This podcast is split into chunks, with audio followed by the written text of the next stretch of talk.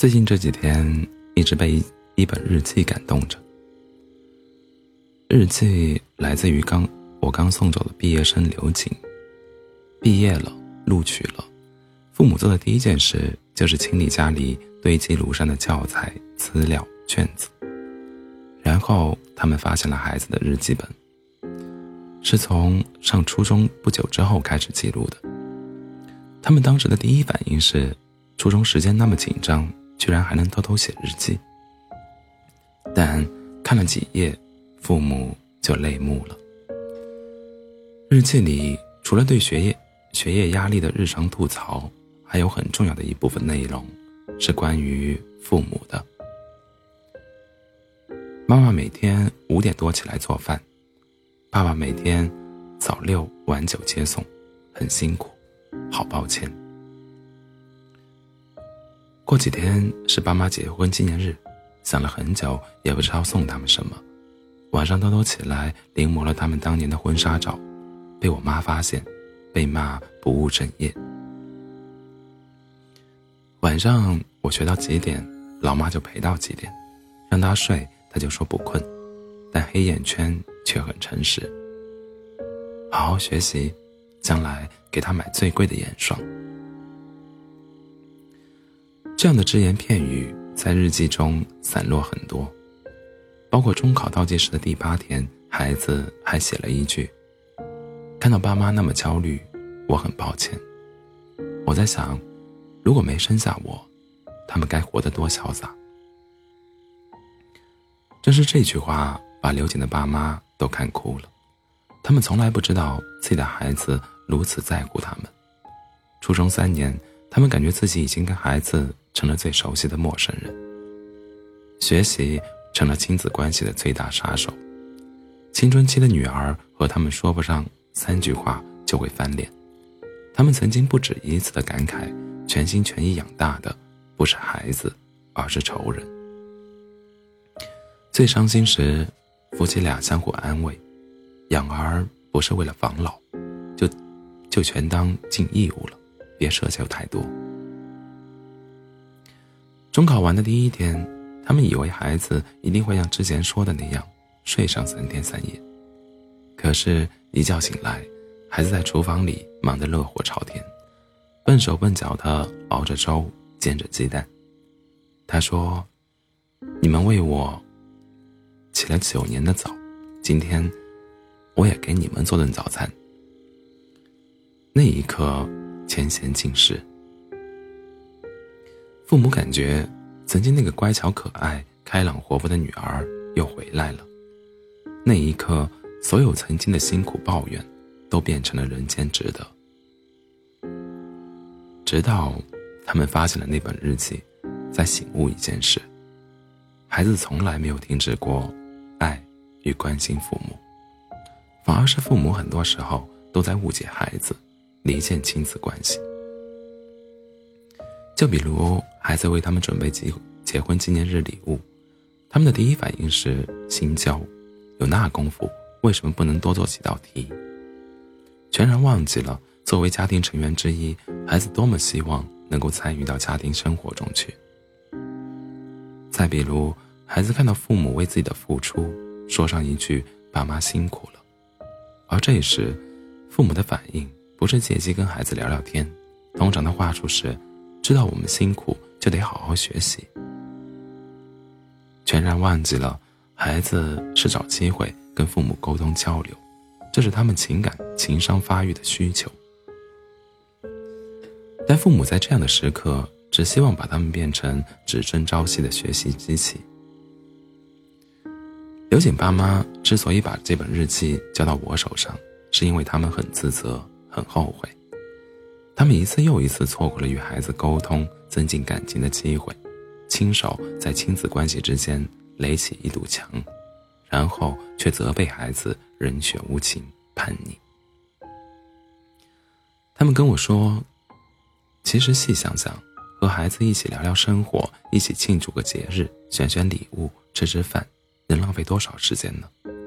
就算浪费一点时间，也是值得的呀。再说再说了，哪个孩子可能除了吃饭睡觉其余时间都在学习呢，干嘛就那么苛刻、焦虑、抓狂？他们还有一句话极为打动我：我们是那么不可爱的父母了，但孩子从来没有停止过爱我们，真是羞愧。孩子的爱是无条件的，但父母对孩子的爱却是有条件的，这是刘瑾爸妈最深的体悟与忏悔。所以，他们选择让我看到刘瑾的日记，希望我可以让我之后所带班级的更多家长看到，这样，他们就不会在初初中三年错过最宝贵的亲子时光。为人父母与子女之间，其实真正相处的时间，能有多少个三年？而且，而日记毕竟是刘瑾的隐私，我让他爸妈先征求他的意见，然后再选择是否让我看到。孩子非常通情达理，跟我说：“老师，你看吧，随便看，那不是隐私，都是心里话。”直到此时，孩子才坦率地跟我说：“老师，其实初中三年，我很大的压力真的就来自于父母。我嘴上多顶撞，内心就有多抱歉。在父母眼中，孩子应该自带屏蔽仪，一心向学，不用管家事。”但他们忽略了，青春期的孩子不是学习机器人，他们敏感、敏锐、多愁善感。父母的辛苦、焦虑，哪怕不说，他们都感知得到。更别说父母会把这份辛苦、焦虑直接传达给他们，用一句“你要是真心疼我们，就好好学习”，来道德绑架孩子。就像刘瑾所说，我们好朋友之间经常会在一起交流。每次考得不好，我们都恨不得去死，因为在父母眼里，学习不好的孩子就是不爱父母，也不配得到父母的爱，就是千古罪罪人。我妈一句“好久没买新衣服了”，我都会觉得都是因为我爸妈才活得这么委屈。所幸刘瑾的日记让父母看到了孩子真实的内心世界。让他们赶在亲子关系没有渐行渐远时，及时的拯救修复。母子一场，不要爸妈来自水星，孩子来自火星，水火不容。而这个暑假令我最为感慨的还有还有一件事，前几天班上一次中考考进全市排名第一高中的学生刘涛。来看我，将近一个月没见，本来就消瘦的大男孩，如今更是瘦的皮包骨。我拍着他的肩膀问：“怎么搞的？不是说好了吗？假期好好锻炼身体，多多吃饭，争取把体重长到一百三十五斤吗？”但现在的他目测幺八零的个头，体重却连一百一十斤都不到。刘涛努力的冲我笑了笑，说。前一段生病了，直到这时我才知道，中考后刘涛的日子并没有因为考上排名第一的高中而好过，相反，因为他没能统招进重高，而是因为指标到校进了重高，这让妈妈非常失望。为此，他在孩子中考分数公布之后，整整哭了三天，然后就给他报了高中五门功课的一对一，以及。一个为期三十天的初升高衔接班，在他看来，刘涛没能以统招进重点高中，没能杀进全市百名以内，并因此不能进重点高中的强基班，就是考砸了。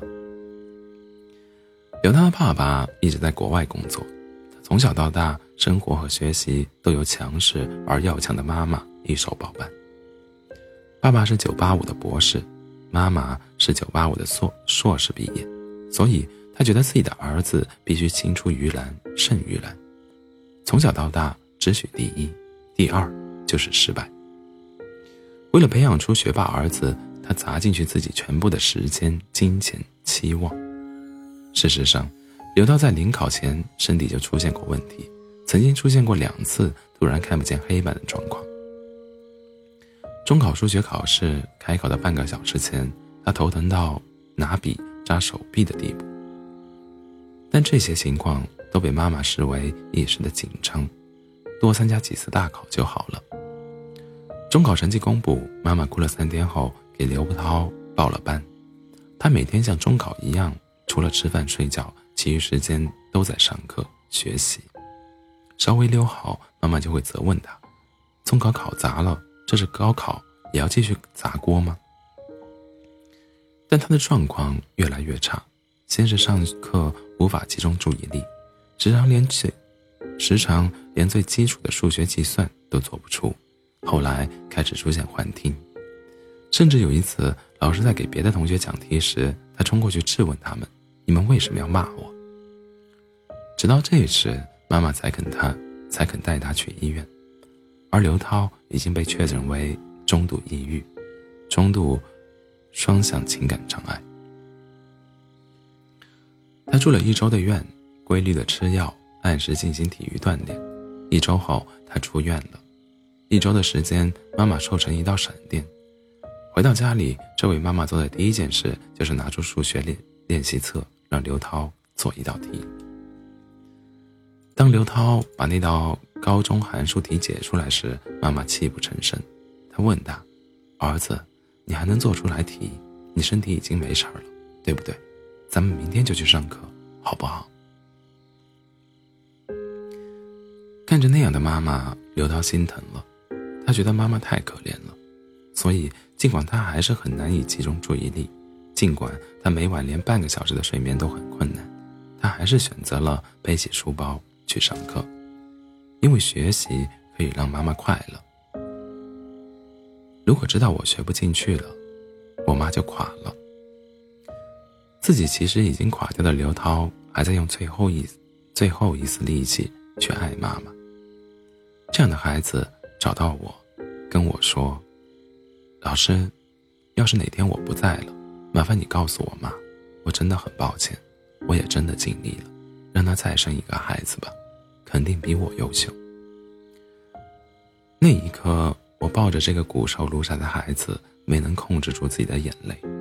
多么可爱又可怜的孩子！后来，我找到刘涛妈妈，跟他们讲，跟他讲了孩子的现状，也复述了孩子对我的托付。我以为妈妈一定会落泪，会感动，会改变。但她挺直腰板。字正腔圆地跟我说：“老师，你别相信一个孩子的胡言乱语，他就是为自己的懒惰找借口，借你的嘴来威胁我呢。抑郁、双向情感障碍，一个孩子每天衣食无忧，就听听课、做做题，怎么可能得上这样的病？这种病是要家族遗传的，好不好？我和他爸可没有这样的基因。”他再三叮嘱，千万别把这件事说给说给第三个人听。否则，人家真以为他儿子有精神病。后来我发现，他们母子俩同时把我拉黑了。我知道一定是刘涛妈妈做的。那一刻，我内心充满了愤怒与无力。明明是家长病了，吃药的却是孩子。作为一个老师，我能为孩子做的，居然如此有限。刚送走的这届毕业生里，有一个叫叫蒋诗成的男孩，和父母关系极好，是那种称兄道弟般的好。我为此还特意请教过蒋诗成的爸妈，是怎样跟青春期的孩子相处的如此融洽的。蒋诗成的妈妈跟我说，从小到大，他们从来没有打骂过孩子，在他们家只有一个规矩，凡事讲道理。谁对就听谁的。